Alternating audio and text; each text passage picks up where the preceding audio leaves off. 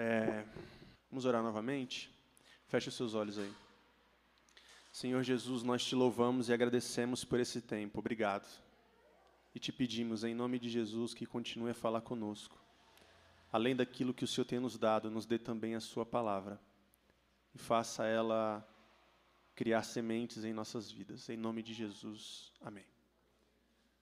Romanos, capítulo 11, versículo 25.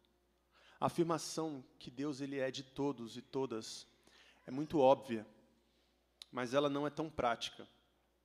A gente acredita que Deus é universal, não universal do reino de Deus, né? Se bem que Deus também é universal do reino de Deus, porque Deus ele não é nosso. Deus ele não é da coletivação. Deus ele não é dos evangélicos. Deus não é nem do povo cristão.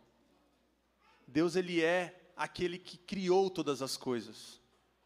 Portanto, afirmar que ele é de todos, que ele pertence a tudo e que para ele tudo vai, é óbvio na nossa teologia, mas não é prática na nossa vivência. Porque no fundo, a gente acredita que Deus ele olha para a gente de maneira especial. E esses três capítulos que nós estamos lendo aqui, ele tem falado muito sobre isso. Ele até, até, às vezes ele até faz, se a gente leu, fizer uma leitura equivocada, uma leitura rasa, ele pode estar até a impressão de que de fato Deus ele pertence, porque ele elege. Deus ele pertence aos seus, porque ele predestina. Deus ele escolhe. Então, se Deus escolhe, automaticamente Deus é de uns e não de outros. E Paulo está nessa discussão com os judeus. Ele está nessa discussão com os gentios, de que Deus, ele pertence, mas ele não pertence a um só. Da mesma maneira que o Mário Sérgio Cortella diz que você é único, não existe ninguém igual a você.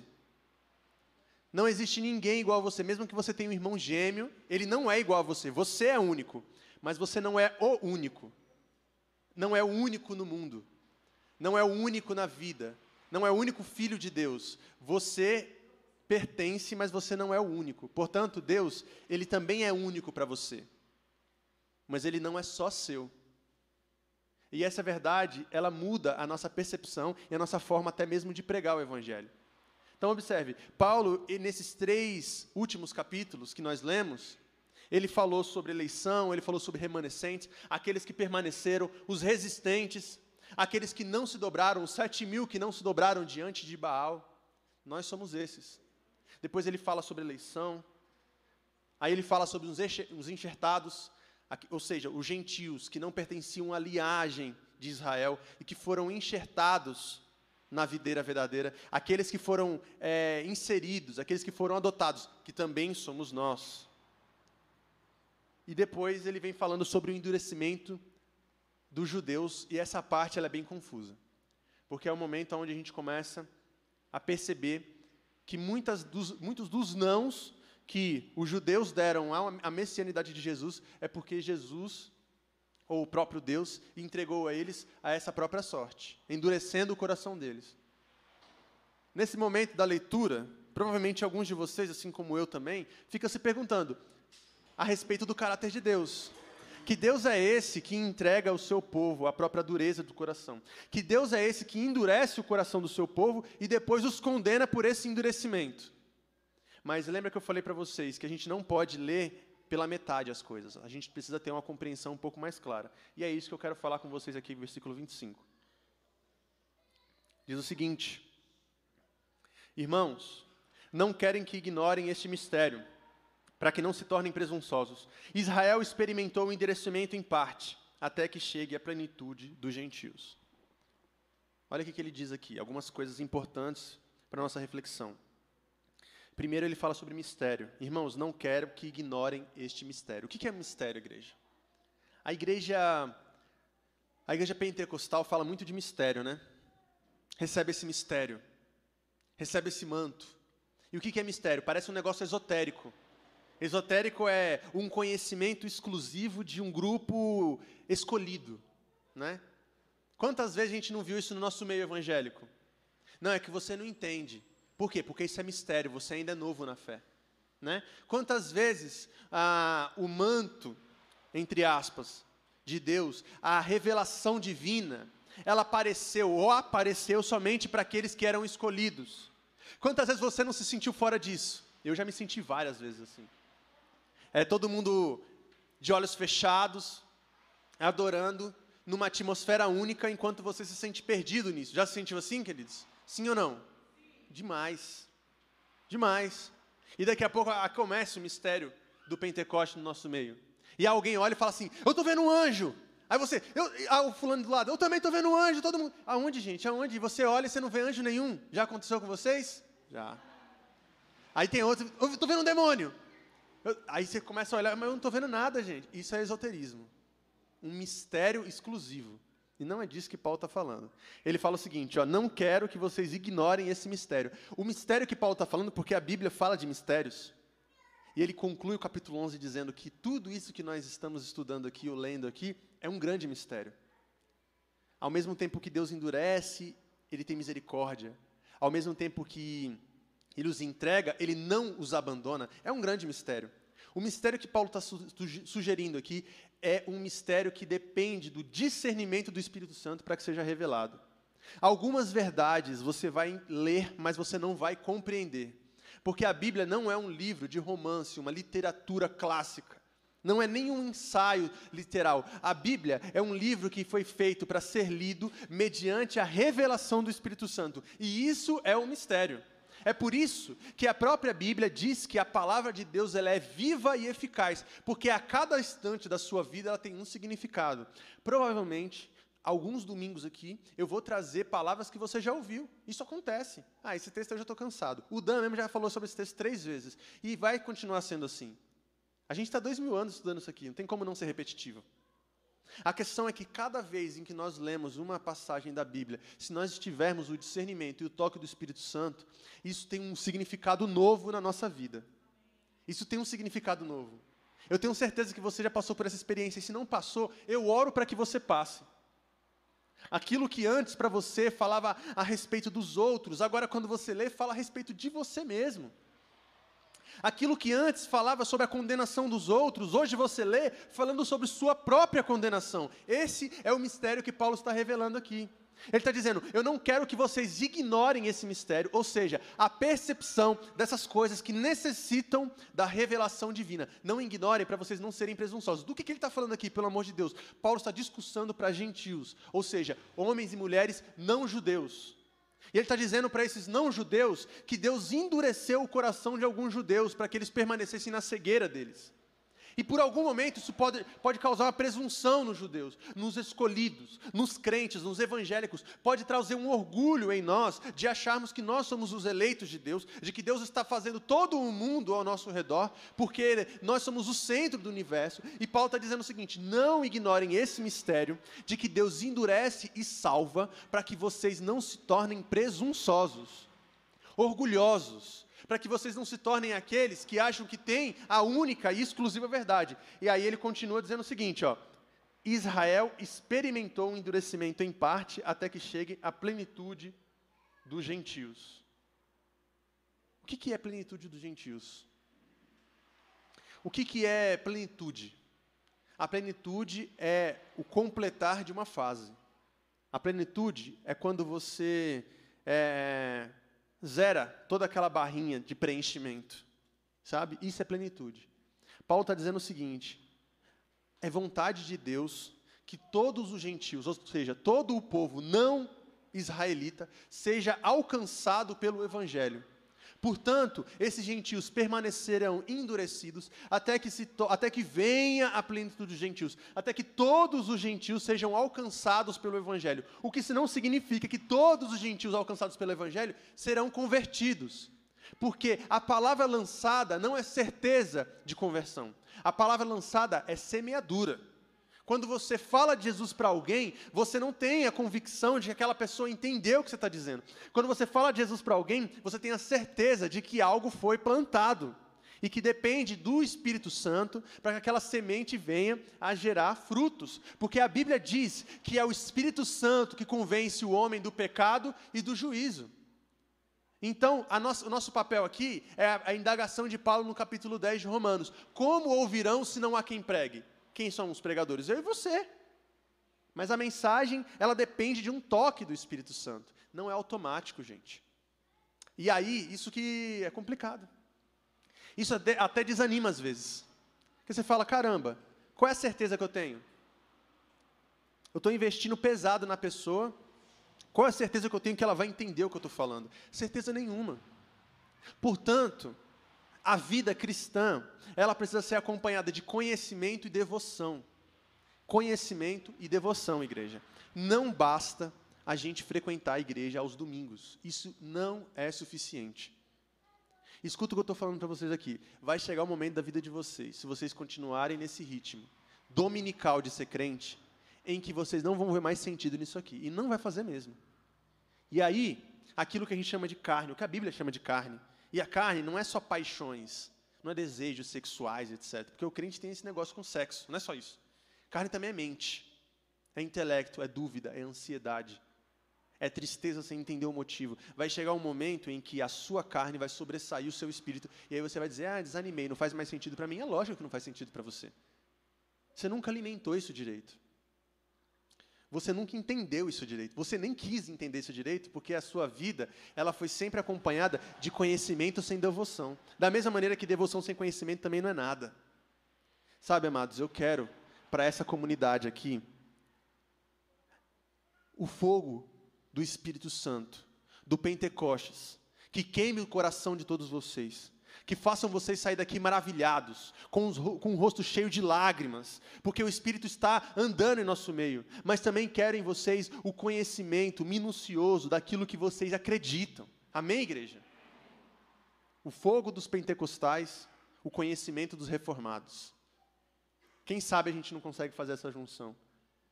Porque devoção sem conhecimento é só emoção. E conhecimento sem devoção é só letra, e letra mata.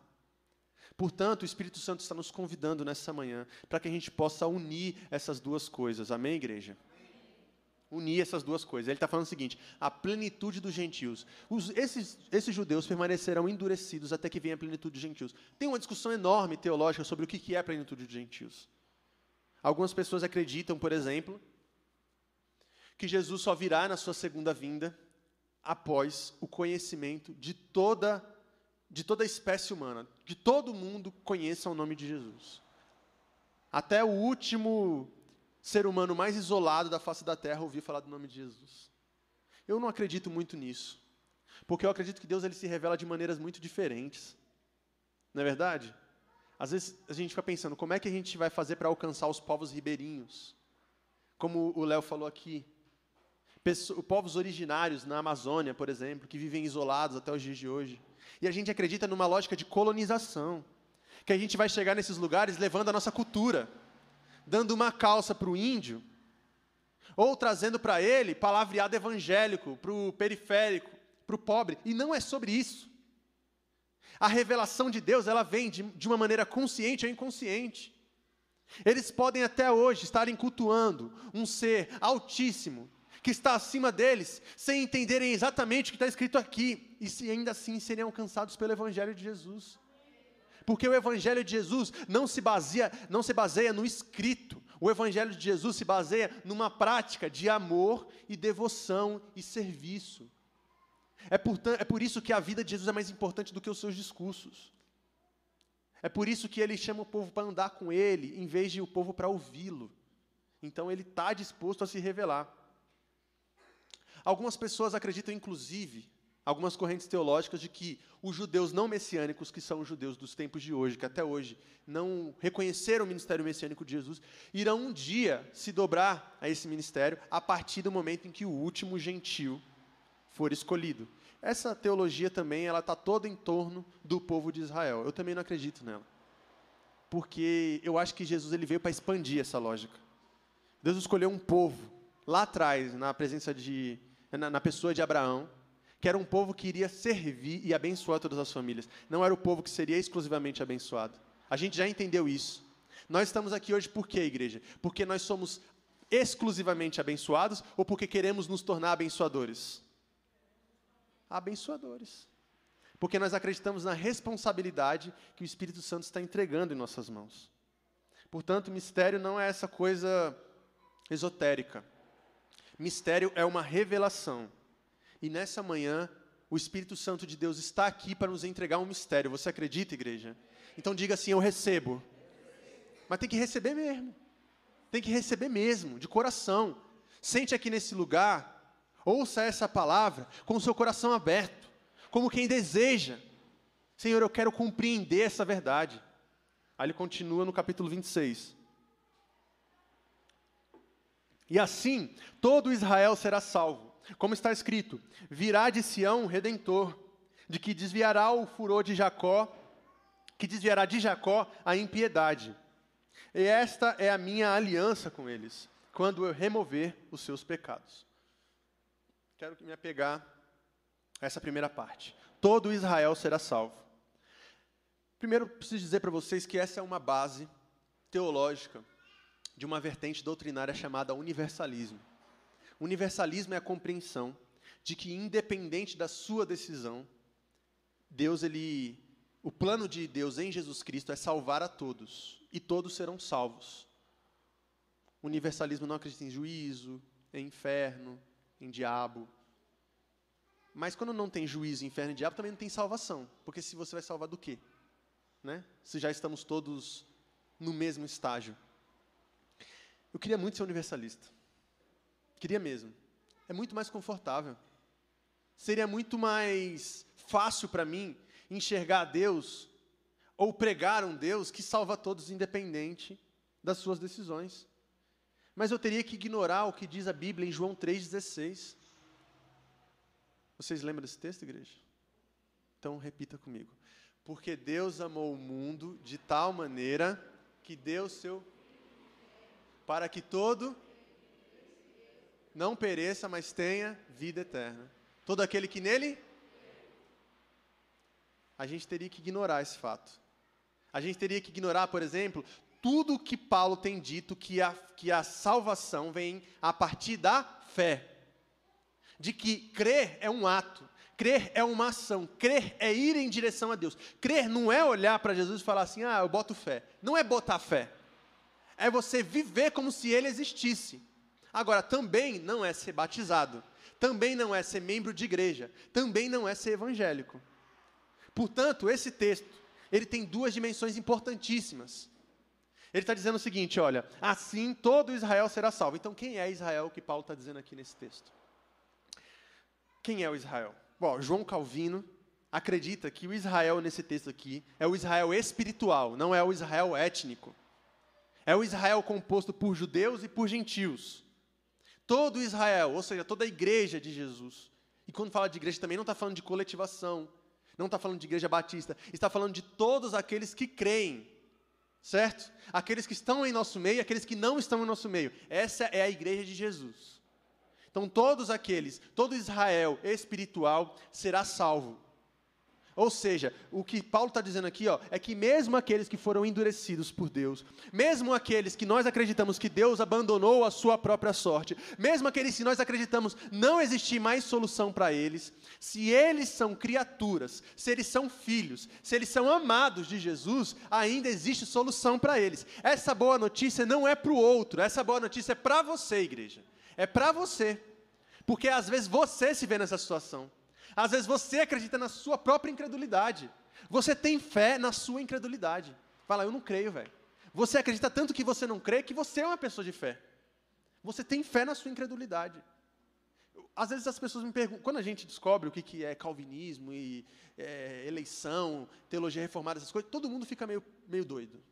Todo mundo fica. E várias vezes as pessoas me perguntam assim: ai, cara, será que eu sou eleito? Será que eu sou salvo? E eu falo, mano, essa preocupação é uma preocupação de quem acredita em vida eterna. Quem não crê nisso aqui, não está preocupado com isso. Se está preocupado com isso, fique tranquilo, cara. E isso também serve para as pessoas que nós ignoramos e que nós acreditamos estarem condenadas.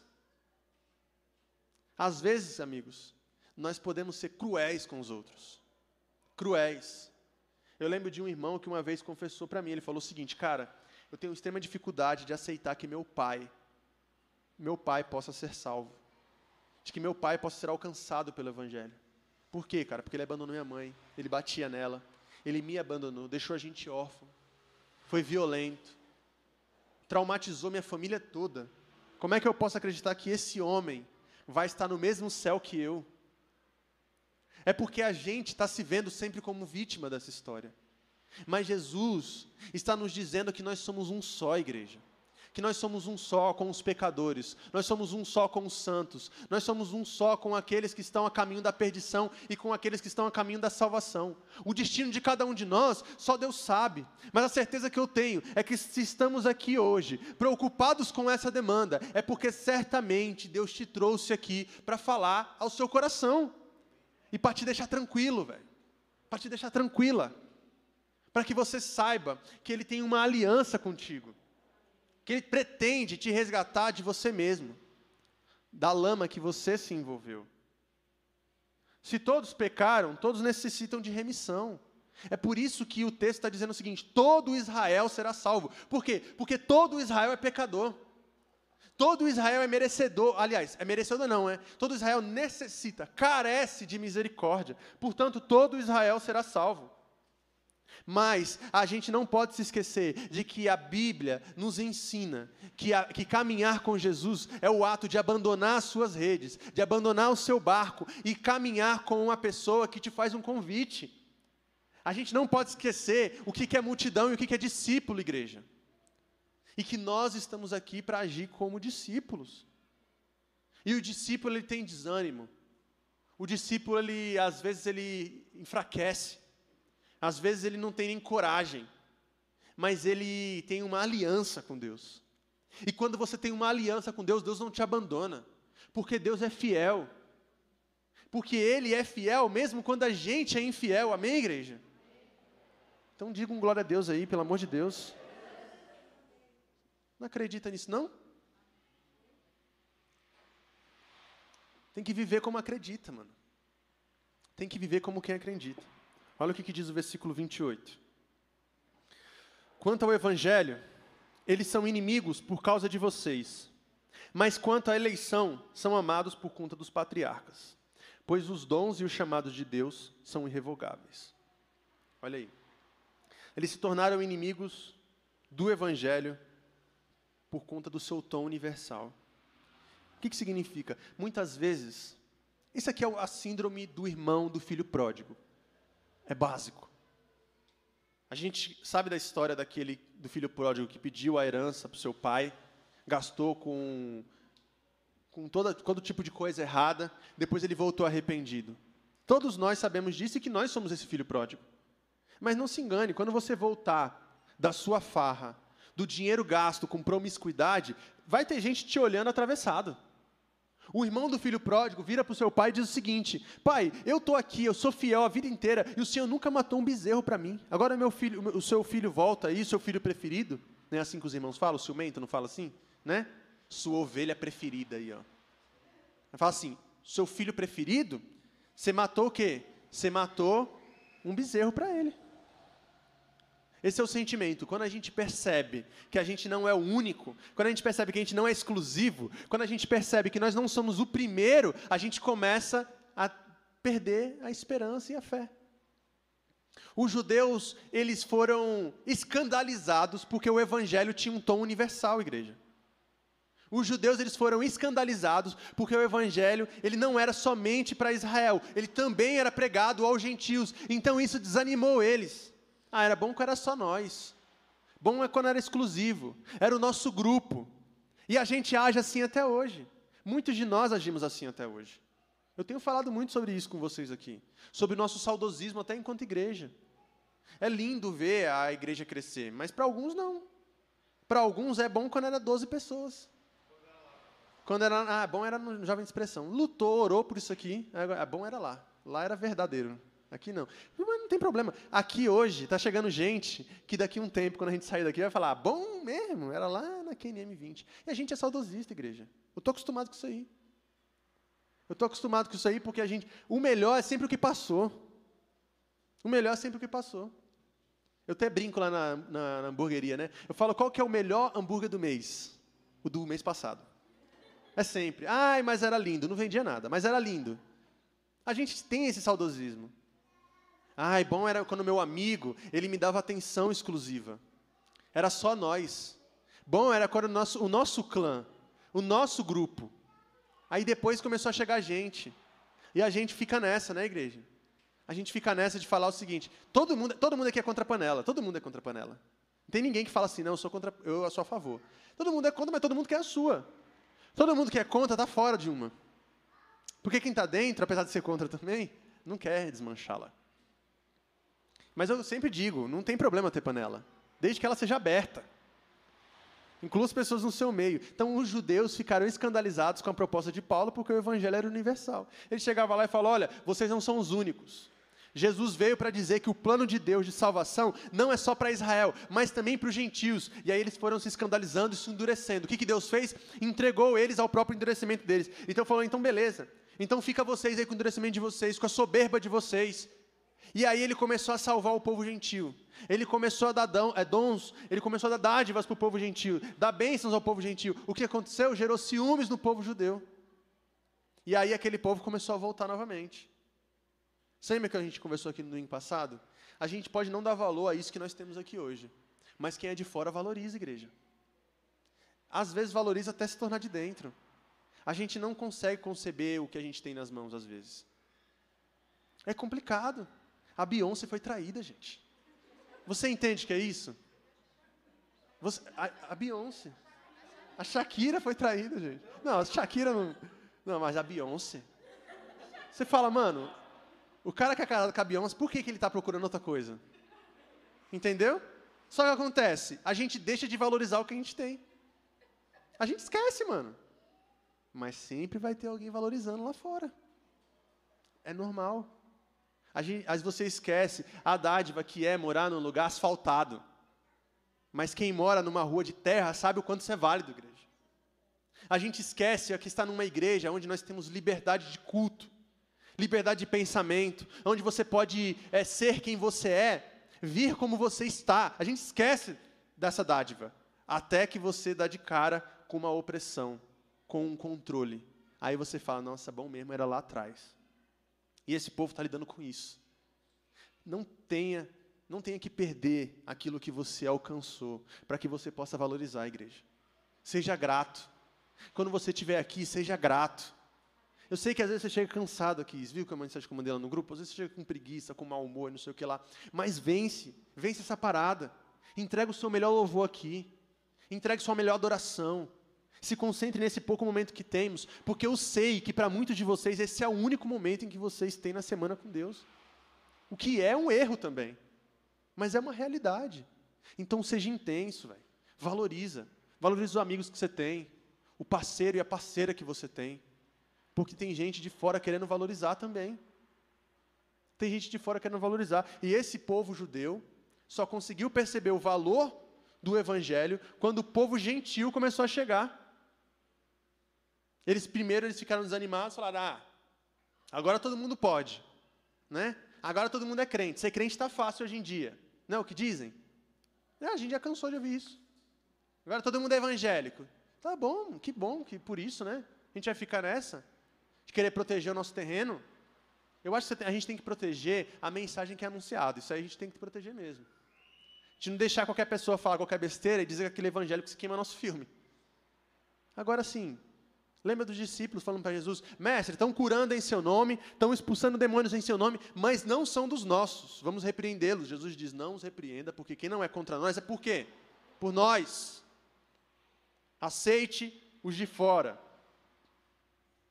Então, se tornaram inimigo do evangelho por conta do seu tom universal. Aí ele diz o seguinte: ó, ele fala o seguinte: o chamado de Deus e os dons de Deus são irrevogáveis.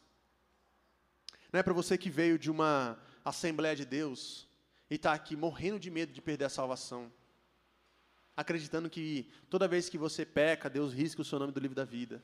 Aí você pede perdão, ele, apaga, ele coloca novamente. E esse livro está todo rasurado, porque apaga, escreve, apaga, escreve, apaga, escreve.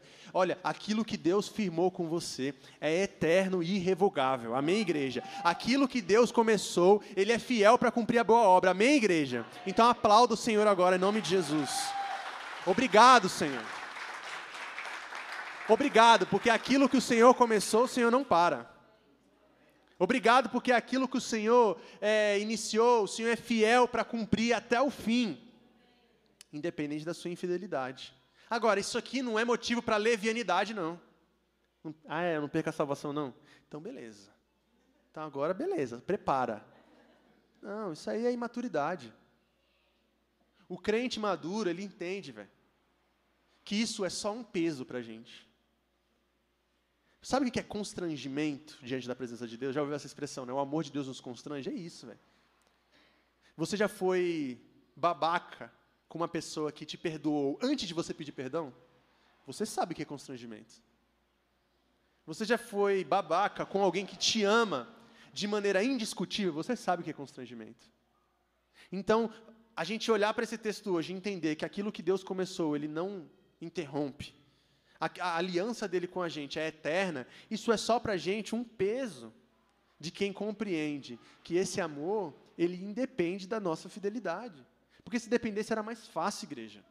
Era mais fácil para a gente aceitar esse amor. Porque tem gente que até os dias de hoje não aceita o amor de Deus. Tem gente que até de hoje tem dificuldade de ser bem-vindo, de ser bem aceito no seu ambiente, na mesa de Jesus porque não se acha merecedor, queria uma troca. Não, eu quero dar para Deus, eu quero barganhar com Deus. Não, querido, só recebe aquilo que Ele tem para te dar. Recebe, porque você não tem capacidade de, de, de contribuir, e você não tem capacidade de retribuir aquilo que Deus está fazendo. Então só recebe, mano. E quando você fizer, você faça por gratidão e não por barganha ou troca. Ai, Senhor, está aqui esse pão, hein? O Senhor está vendo. Está aqui o meu dízimo, hein? Olha, está aqui meu dinheiro. Pega a sua esmola. Ele não precisa disso. O que ele quer é um coração de devoção. Até porque você gasta 200 conto com sushi. Dá 30 reais de oferta por mês e acha que você está fazendo um favorzão para Deus.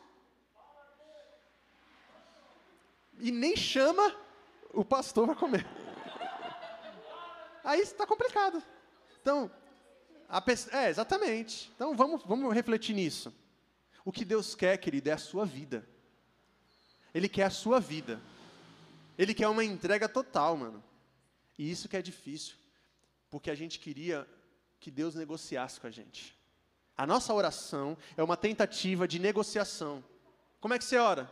Senhor, no fundo, é sempre dizendo Senhor, Senhor, eu entendo que o Senhor é o Pai e tal, mas eu tenho um plano melhor. Entendeu? É essa a nossa oração.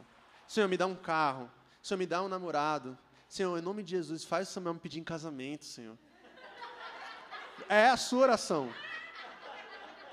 Só que Deus está falando o seguinte: Deus está falando o seguinte, descansa, querido, descansa.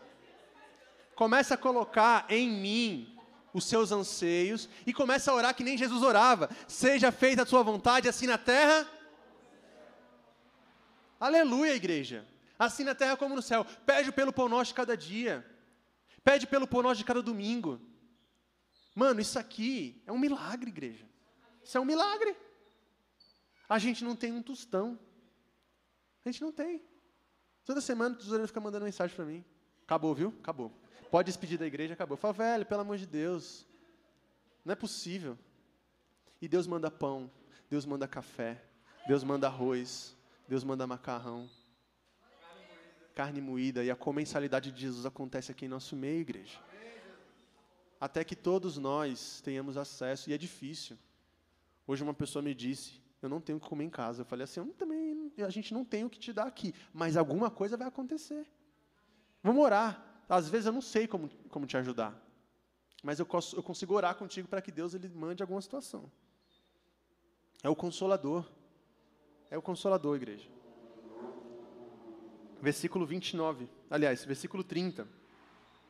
Diz o seguinte: assim como vocês, que antes eram desobedientes a Deus, mas agora recebem misericórdia, graças à desobediência deles, deles quem? Os judeus. Assim também agora eles se tornaram desobedientes, a fim de que recebam agora misericórdia, graças à misericórdia de Deus para com vocês. Ele está falando com quem, gente? Com os gentios. Vocês, gentios, ou seja, eu e você, você é coletivação. Assim como um momento mas eu acho muito distante falar de judeu e Israel, é muito longe da nossa realidade. Então, assim como vocês, incrédulos, infiéis, inimigos da igreja, receberam misericórdia por conta da desobediência dos crentes, entendam que vocês, incrédulos, infiéis, pecadores, inimigos de Deus, também são alvos da misericórdia de Deus. Não se ensoberbeçam. Não fiquem achando que porque Deus te livrou do mal, você é o especial. Ele está falando isso. Deus transforma o mal em bem. Deus não manda pandemia para ensinar lição. Deus não faz você ser assaltado para te ensinar lição. Certo? Deus não faz você entrar num casamento horrível para te ensinar lição. Mas Ele pode transformar isso numa lição. Ele pode transformar a sua desobediência em bem. Ele pode, inclusive, te dizer não, te dizer não, te dizer não, e você ir lá pelo sim, desobedientemente, e fazer o que é contrário à vontade dele, e ele misericordiosamente olha para você e fala: tudo bem, você vai colher consequências disso, mas no fim ainda vou transformar esse mal em bem. Esse é o Deus que nós cremos. E no final, o que gera para a gente é só constrangimento. Ele falou para eu não entrar nessa. A gente nem consulta Deus, essa é a verdade. A gente vai andando e pedindo para Ele abençoar o caminho. Senhor, vou pisar, hein, Senhor? Faz o chão aqui, ó, faz o chão. E vai, eu vou pisar de novo, faz o chão. Mas você está vendo que é um abismo. Mas você está orando para Deus e construindo um chão enquanto você anda, até que você cai e diga: Deus não foi fiel comigo. Me se escandaliza, sai da igreja, amaldiçoa Deus e não sei o quê. Aí começa a questionar tudo e todos, passeia em todo vento de doutrina, em todo tipo de religião. Aí depois você volta, porque você percebe que não existe nada que é fora dele, porque dele, por ele, para ele são todas as coisas. Até quando você diz, eu me rebelo, eu não aceito, ele olha para você e fala, eu permito que você não aceite dentro de mim, porque não existe vida fora de mim. Aquilo que você faz ainda me machuca. Porque pecado não é ofensa contra Deus. Não é como se Deus fosse um milindroso. Ai, todo dói você cometeu um pecado, todo dói. Não, é porque ele se entristece vendo você num caminho de morte, porque o salário do pecado é a morte. E o dom gratuito de Deus é a vida eterna. Então, quando ele te resgata do seu pecado, não é porque ele está tristinho com você, ou porque ele não quer se chatear. Quando ele te resgata do seu pecado, é para te salvar de você mesmo. Porque o caminho pelo qual você está indo não é um caminho de vida, igreja. Não é um caminho de vida. Portanto, Graças à desobediência deles, vocês serão salvos. Ou seja, um pecado trouxe salvação, uma desobediência trouxe salvação, porque Deus transforma o mal em bem. A gente viveu coisas maravilhosas nesses dois anos de pandemia. E parece cruel dizer isso, porque vai parecendo egoísta. Ah, eu vou agradecer aqui a pandemia como se eu fosse uma positividade tóxica, né? Não estou falando disso, não. Não é isso. O que eu estou falando é que em mo muitos momentos de plena escassez, da falta mesmo, Deus se mostrou fiel a gente. E Ele não proporcionou a escassez, mas Ele foi capaz de suprir a nossa escassez. Deus não proporcionou esse sistema injusto que nós vivemos. Eu, e é engraçado, porque o crente ele ama a meritocracia. E é, e, é, e é possível. Essa semana passada, alguém comentou num post nosso, eu apaguei, obviamente. Alguém dizendo, ah, porque a Bíblia diz que aquele que não trabalha não é digno de comer. E esse é o sentimento que está no coração de muitas pessoas. Deus não criou esse sistema. Quando Deus diz os pobres sempre terão convosco, não é porque os pobres estão estabelecidos para ser pobres. É com esse sentimento que vocês têm, sempre haverá pobres convosco. É, a urgência que vocês têm de mudar o mundo, ela não vai acabar hoje, igreja. Eu sei que às vezes as pessoas ficam aqui nesse ambiente e falam assim, ai, tudo bem, mas eu queria estar fazendo alguma coisa. Tem, muita gente chega na, na coletivação com esse sentimento. Eu quero servir um pão, agora eu quero servir um almoço, agora eu quero servir um lanche da tarde. Porque para você, adoração é serviço. E eu acho isso ótimo.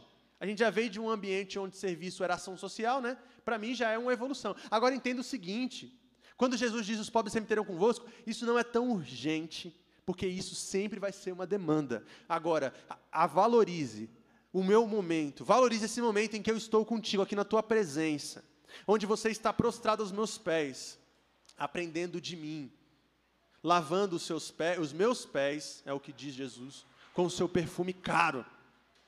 Valorize esse momento. Nesse pouco tempo que nós temos aqui, dominicalmente, valorize isso.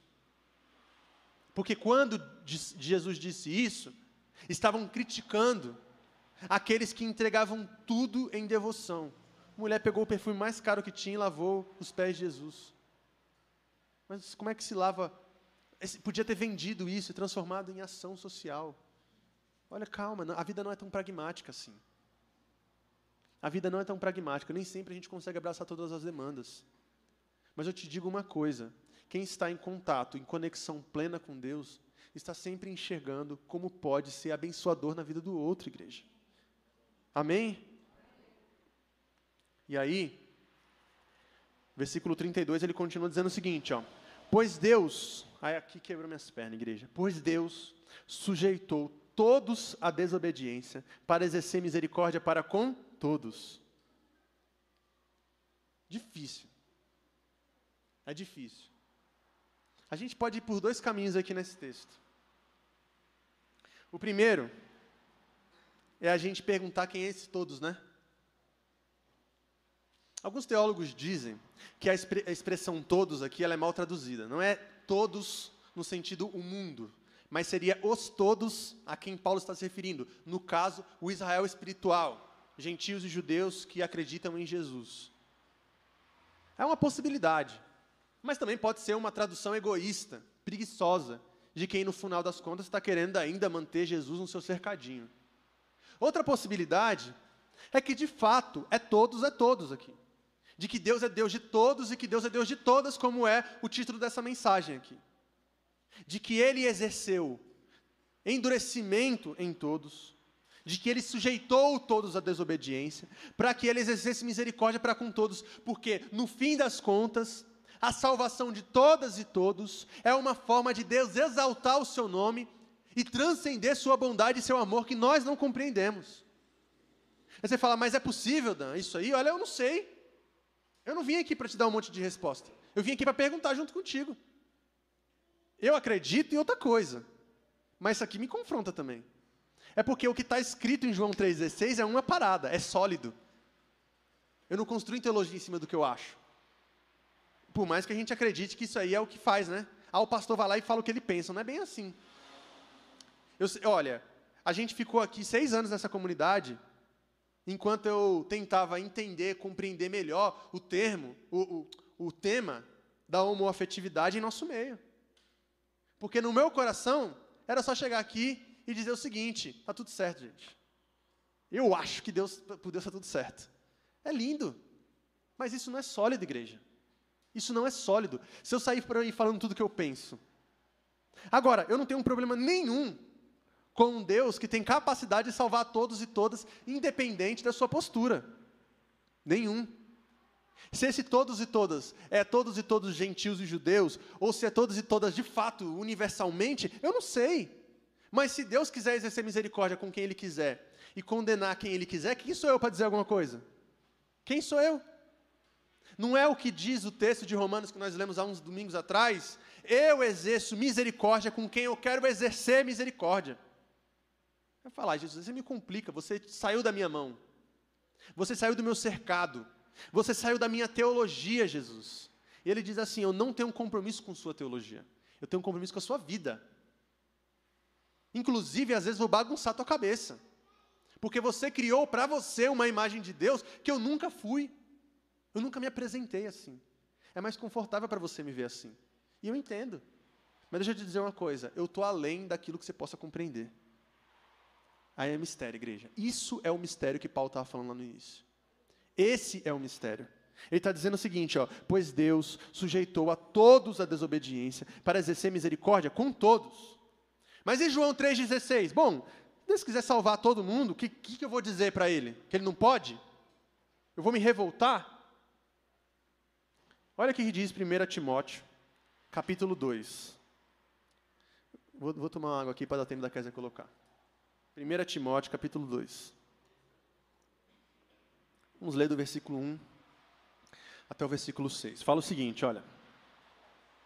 Antes de tudo, recomendo que se façam súplicas, orações, intercessões e ação de graça por todos os homens, pelos reis e por todos que exercem a autoridade só um parênteses aqui. Você tem orado pelo presidente, igreja? Sim? Vamos orar. Vamos orar porque tem que cair. Olha aqui, ó. Presta atenção, ó. para que tenhamos, ah, aliás, para que tenham uma vida tranquila e pacífica, com toda a piedade e dignidade. Isso aqui é a Bíblia, não é eu não, viu? Por mim, mas a Bíblia está dizendo para orar. Isso é bom e agradável perante Deus. Então, presta atenção no que vocês desejam no coração de vocês. Nosso Salvador, que deseja que todos os homens sejam salvos e cheguem ao conhecimento da verdade, pois há um só Deus, um só mediador entre Deus e o homem, o Cristo, Jesus Cristo, o homem Jesus Cristo, o qual se entregou a si mesmo como resgate por todos esse foi o testemunho dado em seu próprio tempo. Você pode dizer um glória a Deus aí, igreja? Você pode dizer um aleluia aí, igreja? Isso aqui é confrontador, pô. Para a igreja tradicional, é um escândalo acreditar que Deus ele quer que todos sejam salvos. Aí aqui eu quero deixar uma dúvida no coração de vocês. Deus ele pode tudo o que ele quer? Pode ou não pode? Existe algo que Deus quer fazer e ele não possa? Não, senão ele não é Deus, né? Então, o fato de ele desejar que todos sejam salvos significa o quê? A única coisa que a gente pode perguntar aqui nesse texto é quem são esses todos? Pelo amor de Deus, quem são esses todos? Porque se for todo geral, eu nunca mais volto nessa igreja. Por quê? Porque não precisa. Para que, que eu vou ficar vindo aqui dominicalmente? Está todo mundo salvo. Eu pensei que a salvação comprava com presença no culto, com dinheiro na conta do, da igreja. Quase que eu falei do pastor. Mas não é, igreja. A gente está aqui para viver uma vida de adoração. A gente está aqui para prestar devoção a esse Deus. Então, o que Paulo diz aqui a Timóteo, no capítulo 1 da carta a Timóteo, ele diz o seguinte: no capítulo 1, não, capítulo 2 da primeira carta a Timóteo, ele fala: olha, a vontade de Deus é que todos sejam salvos.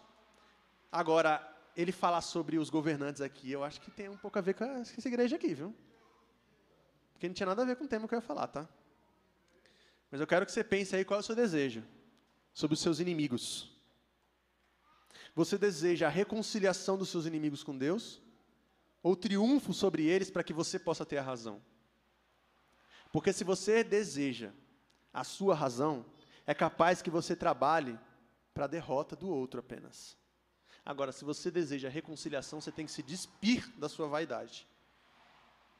Por exemplo, quando você diz o seguinte: não faça isso que vai dar errado, e você quer ter razão, você torce para quê? Para dar errado. Tomara que dê errado, para voltar aqui que nem um patinho. E eu falar, eu avisei. Por quê? Porque a gente adora dizer eu avisei. Não é verdade? Adora. Às vezes você não diz com palavras, você diz assim, né? Nem... A, a Renata faz isso direto. Aí você fica mordido, né? E a gente quer o quê? Razão. Mas isso não é de Deus. Sabe o que é de Deus? Você aconselhar para o contrário e orar para que você esteja errado.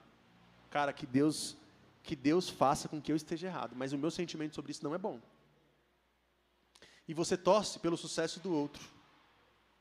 Você torce pelo sucesso do outro, não pela queda simplesmente. É lógico que aqui envolve muitas camadas. Eu não vou ser específico. Cada um de vocês está pensando uma coisa agora.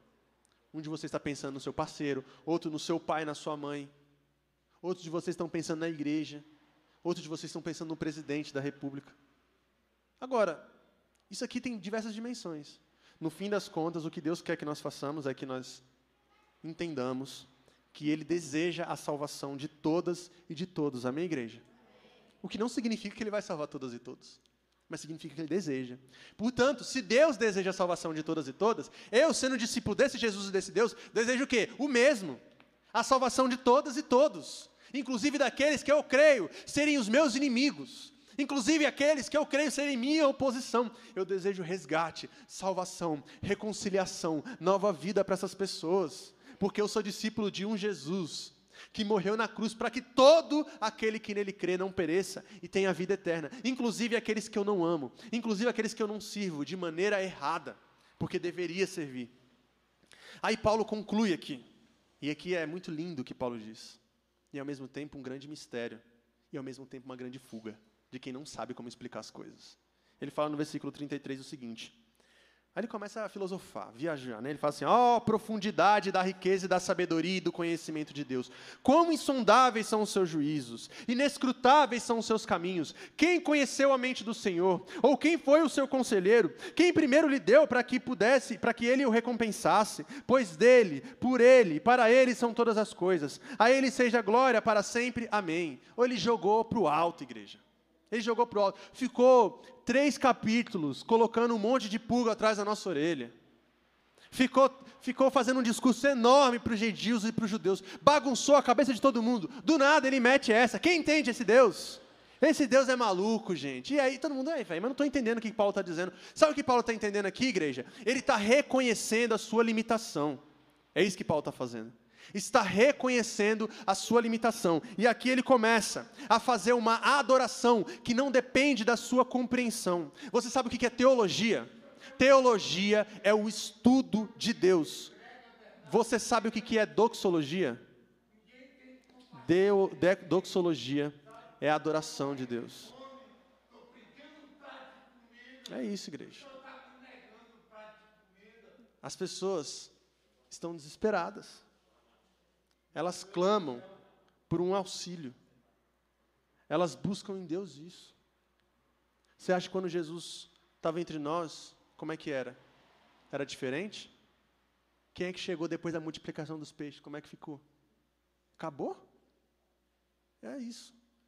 Mas a certeza que nós temos é que o pão é sempre nosso. Se Deus supre a gente, Ele vai suprir os outros também. Usando a nossa mão, tá? Não é esotérico, não é caindo do céu, não. É a partir do seu bolso, da sua generosidade. Mas voltando aqui o que o texto diz, ele fala o seguinte: olha, uma vida cheia de conhecimento e sem adoração, ela não significa nada. Igreja, eu quero só que você entenda uma coisa aqui nesse final, presta atenção, olha para mim. Adoração, devoção precisam acompanhar o conhecimento. Foi o que eu disse no início dessa mensagem aqui. Se você é, conhecer uma teologia carregada de verdades e sem adoração, fuja. E se você conhecer uma teologia carregada de adoração, sem busca do conhecimento, também fuja. Porque Deus está nos convidando para o conhecimento pleno e para uma adoração plena. Quando Paulo está dizendo isso, ele está dizendo o seguinte: ó, porque dele, o que, que é dele? Tudo se origina dele porque dele são todas as coisas, tudo veio dele, ele tudo criou, ele tudo fez, ele é o Alfa, porque dele vem, ele é a origem, por ele, o que, que Paulo está dizendo? Por intermédio dele tudo se sustenta, por intermédio dele você permanece, por intermédio dele você está vivo, e para ele, o que, que significa? Ele é a origem e o destino, tudo vai voltar para ele, toda adoração é para ele, toda glória é para ele, porque dele, por ele e para ele são todas as coisas. Você crê nisso, igreja? Então quero que você adore a esse Deus, eu quero que você glorifique a esse Deus, eu quero que você viva uma vida de devoção a esse Deus. Não basta conhecer o Evangelho, não basta você dizer glória a Deus, aleluia, é preciso que você viva uma vida que glorifique o nome de Deus de fato, igreja. É preciso que você entenda que o conhecimento precisa ser carregado de adoração. Quando você estiver aqui nesse culto, quando você vier aqui para essa igreja, que você não fique com sua boca fechada, com os braços cruzados, esperando que algo, que Deus te dê algo nas suas mãos, mas que você venha para cá fazer uma adoração a Ele, para que você venha para cá fazer uma oração a Ele, para que você venha receber, mas para que você venha dar também. Então, sujeite o seu corpo ao seu espírito, porque dele, por ele, para ele são todas as coisas. E se o próprio Paulo não compreendeu tudo, quem sou eu, igreja? O cara que está dando as ideias aqui, ele não entendeu tudo. Ele falou o seguinte: é profundo, igreja. O conhecimento de Deus, a sabedoria. Quem foi o conselheiro do Senhor? Ninguém entende às vezes o que está acontecendo. O mundo vai para caminhos distintos. Quem pode compreender esse Deus? É muito difícil. E não queira. Porque todas as vezes em que você quer achar resposta para tudo, isso aqui não é desculpa para ignorância, tá? Isso não é desculpa para ignorância. Mas todas as vezes em que você acredita que você pode chegar à plenitude do conhecimento, você se frustra, mano. Porque você não pode. Eu não entendo porque que Deus tirou uma pessoa que eu amava muito. Não entendo. Eu não entendo por que, que Deus ele abençoa o malfeitor e permite com que o benfeitor passe tanta necessidade. Eu não entendo. Eu também não entendo, igreja não entendo como é que Deus ele é capaz de salvar no mesmo céu que eu essa pessoa que pratica tanto mal? Eu também não entendo. É profundo isso, é mistério isso.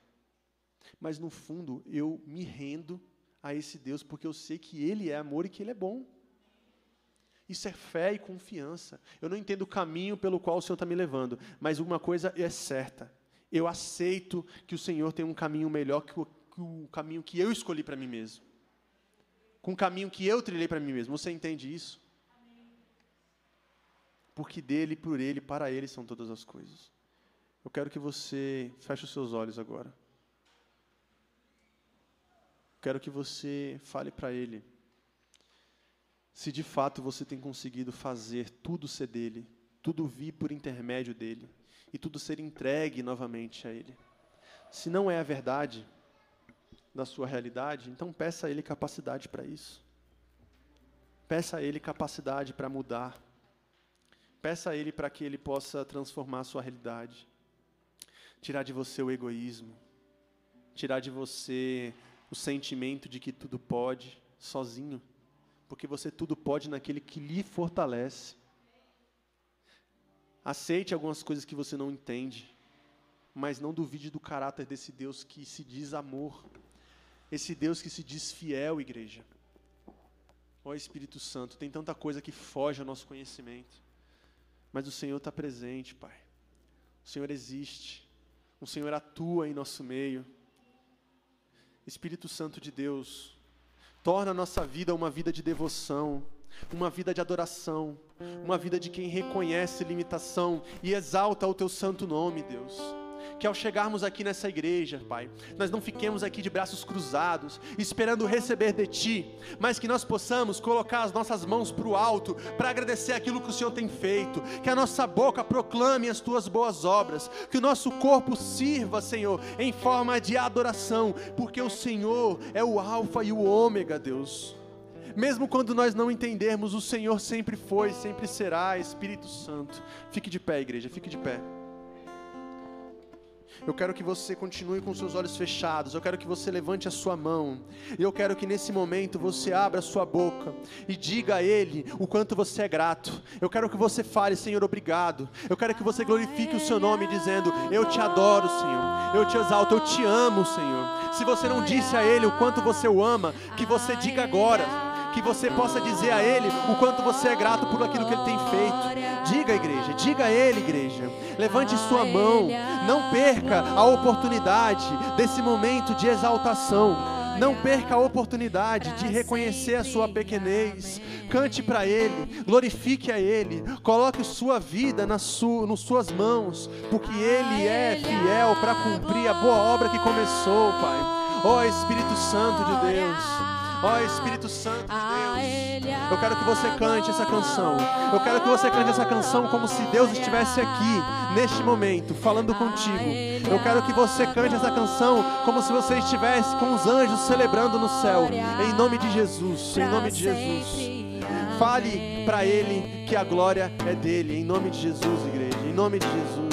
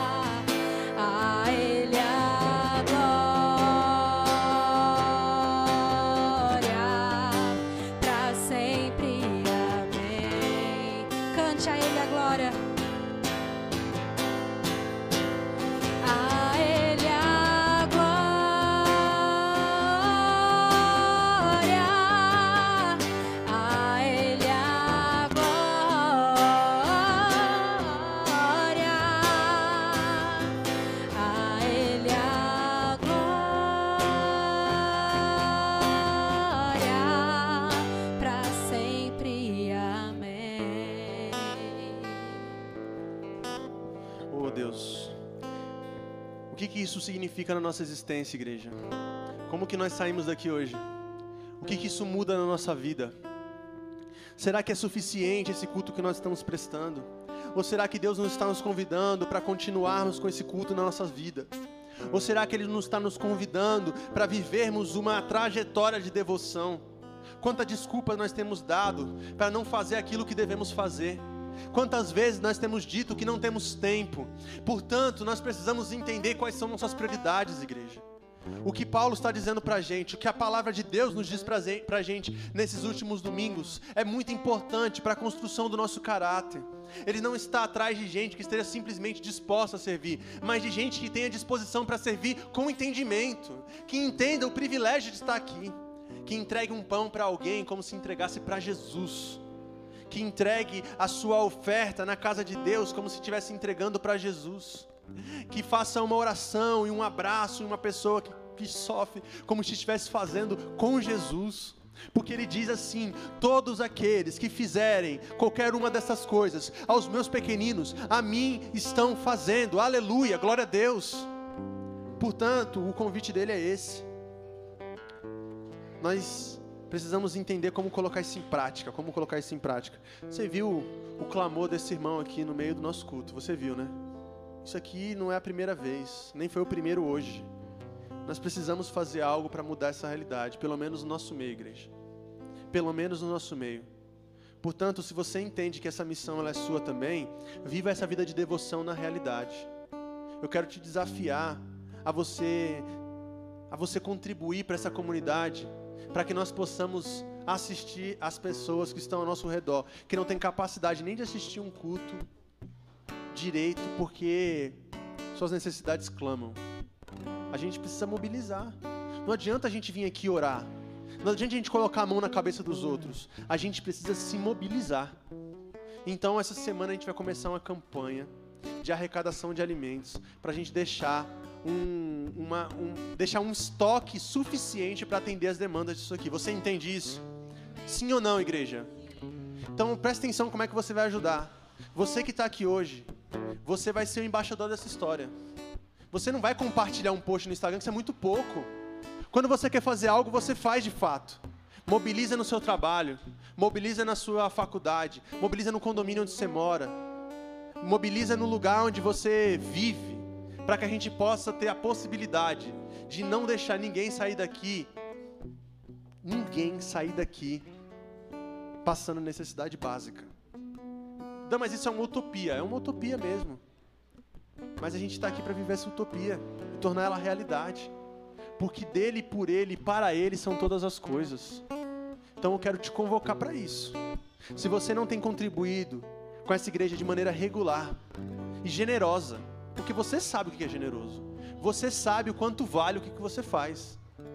Graças a Deus aqui ninguém sabe com quanto você tem contribuído. Mas pergunta para você mesmo se você acha que isso é suficiente para que a gente possa tornar essa realidade, essa utopia real. A gente precisa tornar esse lugar um lugar de socorro, de emergência. Amém? Você entende isso, igreja? Então eu quero orar com vocês por esse propósito, tá bom? Para que nós possamos fazer um levantamento a partir de amanhã que possa suprir as demandas emergenciais e mais necessárias. Vai suprir tudo? Não vai, não tem como. A gente não consegue, infelizmente. A gente é muito pequeno, a gente é um braço muito pequeno. Mas Deus ele vai multiplicar esse pão e esse peixe. Amém? Porque dele, por ele e para ele são todas as coisas. Aleluia.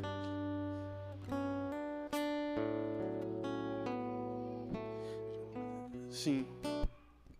Então, eu quero orar com vocês por essa demanda. E depois disso, nós vamos nos despedir. Você terá a oportunidade de ofertar aqui nessa caixinha, se você quiser.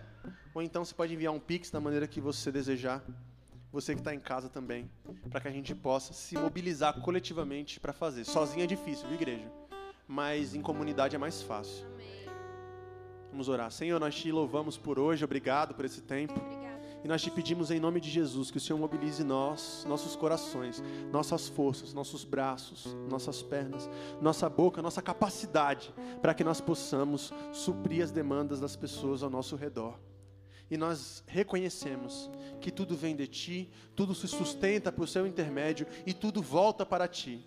Que o Seu nome seja glorificado através da nossa vida, em nome de Jesus. Amém. Você pode aplaudir esse Senhor agora, Senhor? Pode dizer um glória a Deus aí, igreja? Amém, amém. Amém. Muito obrigado. Semana que vem nós estaremos aqui porque será um dia de acolhida e de ceia nós estaremos recebendo novos membros nessa família. Glória a Deus por isso. Então esteja aqui com a gente. Quem sabe não rola uma comida, né? Hoje a Melissa faz aniversário, 14 anos. Levanta a mão, Melissa. Então você pode ir lá depois desse culto aqui, tá acabando, dar um abraço nela, dizer, desejar feliz aniversário para ela e quem sabe semana que vem trazer um presente para ela, porque a gente gosta de presente, não é verdade?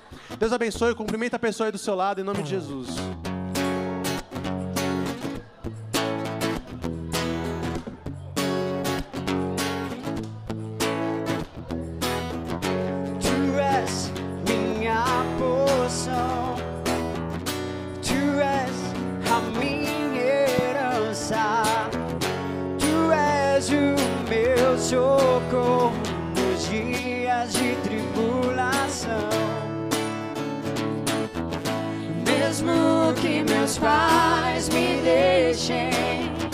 Mesmo